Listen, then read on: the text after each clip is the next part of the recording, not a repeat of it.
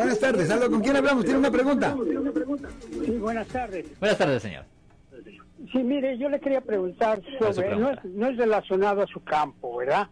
Pero este, a mí me trataban de volver en un fraude de seguro. Ok. A ver, este, ¿cómo, cómo es penado o es un crimen? Oh, es yeah. fraude?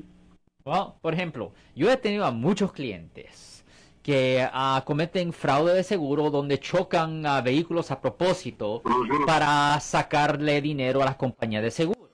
Bueno, ah, bajo el Código Penal de California 550B, eso es un delito grave que conlleva una pena potencial de hasta tres años en la prisión estatal y aparte de eso ser necesario pagarle los daños a la, a la víctima, que en este caso fuera la compañía de seguro. Sí, mire, a mí me trataron de envolver en un fraude aquí en mi, en mi propiedad. Vino una persona a trabajar y me enseñó un bill demasiado alto, pero me dijo, si me firmas te doy la mitad de lo que me den.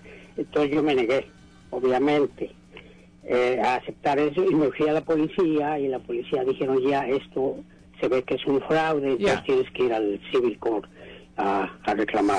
Oh, es la corte civil. Oh. fue el, año, fue el año pasado, pero como el año- estaba cerrada la corte, ya no hice nada. Ahora el señor me quiere demandar a mí porque no le no le pagaron.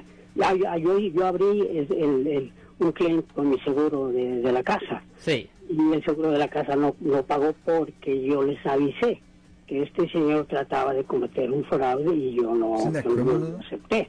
Entonces no le pagaron, ahora me quiere de small claim de tres mil y pico de dólares. Y lo que yo sabía salir porque me tengo que presentar a la corte, que le, eh, primero que nada, eh, este fraude, este es el mismo seguro del, del, del que me mencionó, uno del Real Estate, no sé cómo se llamen.